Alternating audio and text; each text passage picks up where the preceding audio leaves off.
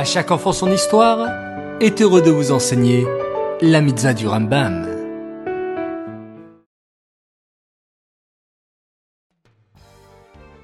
Bonjour les enfants, je suis très heureux de vous retrouver aujourd'hui encore pour étudier ensemble les mitzvot du Rambam.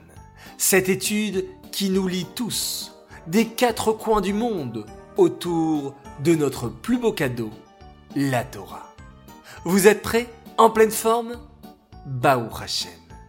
Aujourd'hui, le 17 Sivan, nous étudions la mitzvah négative numéro 291 qui interdit à une personne venue témoigner de donner son avis sur la punition que le coupable devait recevoir.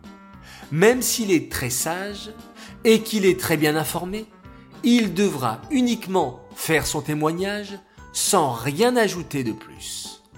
En effet, la même personne ne peut pas être témoin, juge et décisionnaire en même temps.